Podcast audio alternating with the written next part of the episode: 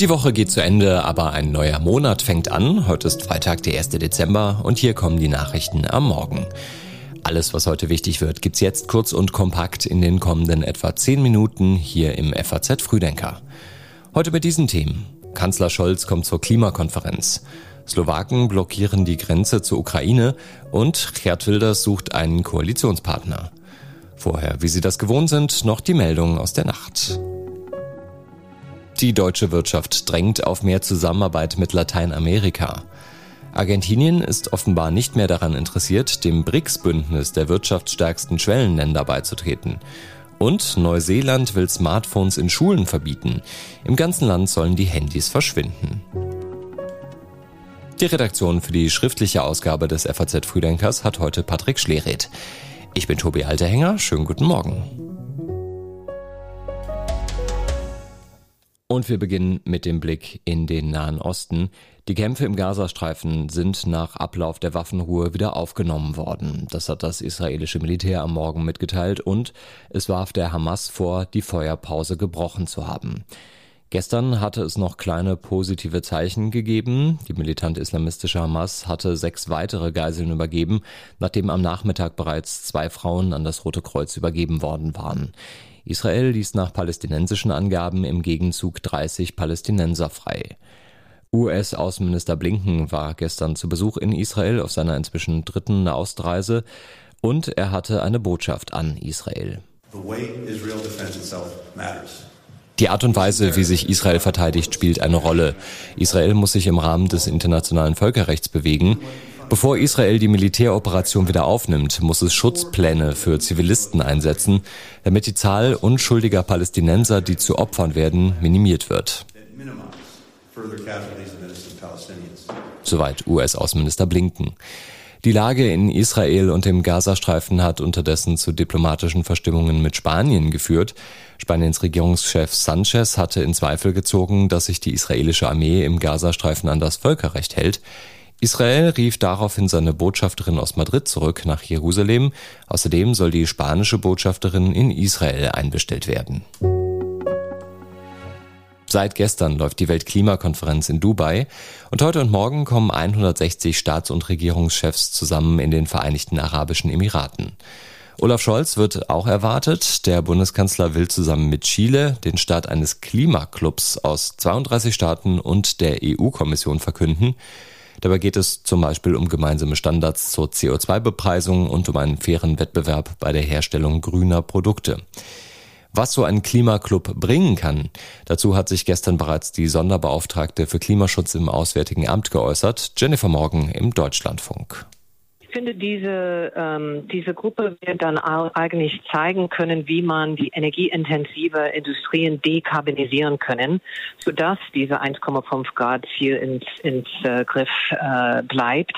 Und da sieht man eine ganz spannende, interessante Gruppe von Industrieländer, Schwellenländer, Entwicklungsländer und eine große Wille zusammenzuarbeiten. So was brauchen wir mehr und wir freuen uns äh, darauf, weil ich glaube, das kann auch Bewegung in diese ähm, energieintensive Sektoren reinbringen.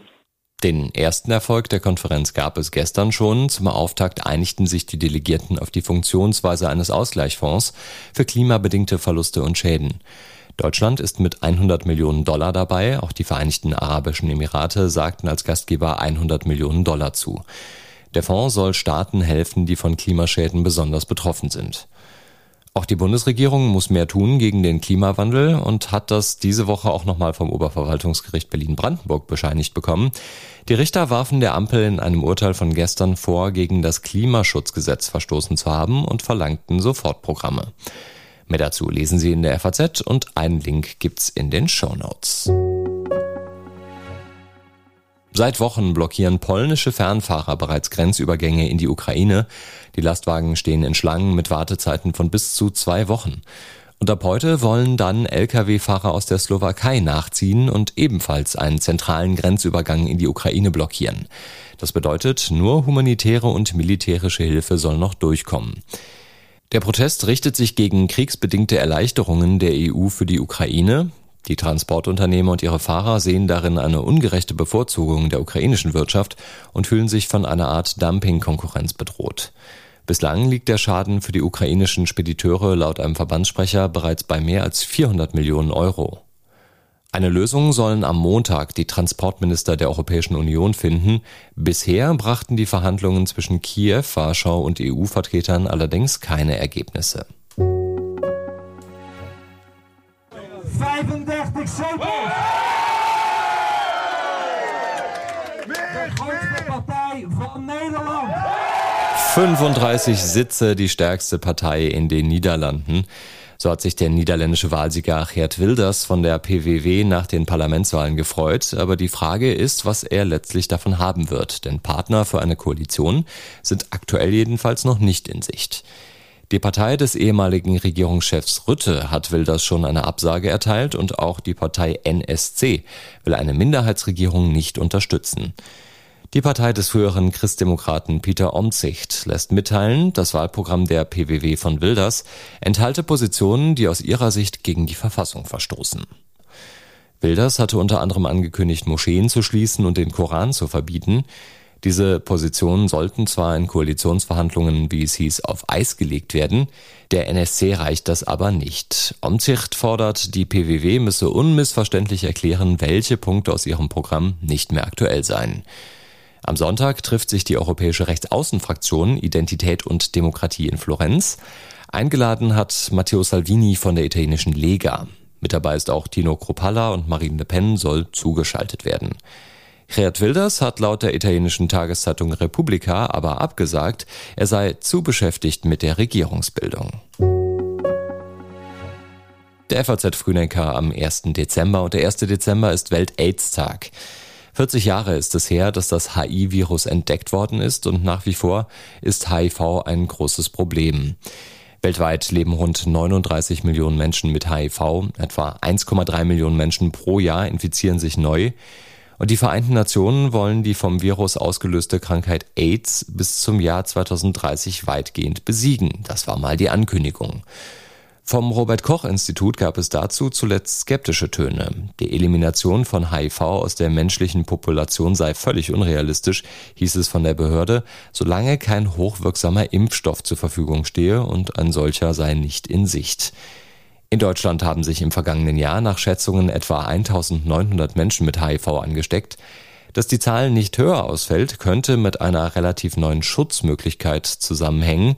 Seit September 2019 ist die Präexpositionsprophylaxe, die PrEP, eine Leistung der gesetzlichen Krankenkasse. Im Sommer findet die Fußball-EM in Deutschland statt und morgen werden die Gruppen ausgelost.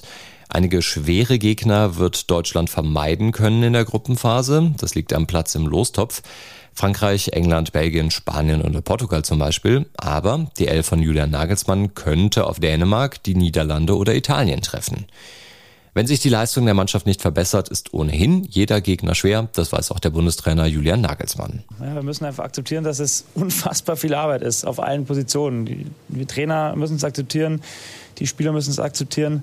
Es wird hier im Hinblick Richtung Sommer nichts leicht von Hand gehen. Das müssen wir einfach akzeptieren. Das ist extrem viel Arbeit nicht äh, Opferrolle und sagen, ja, es ist jetzt schlimm und äh, blöd, sondern wir wissen, dass es Dinge gibt, wo wir ansetzen müssen und wo wir ansetzen können. Das weiß auch die Mannschaft. Nur wir müssen akzeptieren, dass das nur über extrem harte Arbeit geht und auch über, ja, in Anführungszeichen deutsche Tugenden. Ähm, das ist Fakt. Viel Zeit zur Vorbereitung bleibt Nagelsmann aber nicht mehr vor dem Eröffnungsspiel am 14. Juni. Die nächsten beiden Testspiele stehen erst im März an. Und noch kurz der Blick auf ein paar Dinge, die sich im Dezember ändern. Am 10.12. gibt es einen Fahrplanwechsel bei der Bahn. Profitieren sollen vor allem ICE-Reisende durch neue Verbindungen zwischen Berlin und Bayern sowie auf der Achse Berlin-Hannover-NRW. Google will damit beginnen, inaktive Accounts zu löschen. Betroffen sind Konten, in die sich seit zwei Jahren niemand mehr eingeloggt hat. Und Anfang Dezember startet das Skigebiet am höchsten Berg Deutschlands in die Skisaison an der Zugspitze.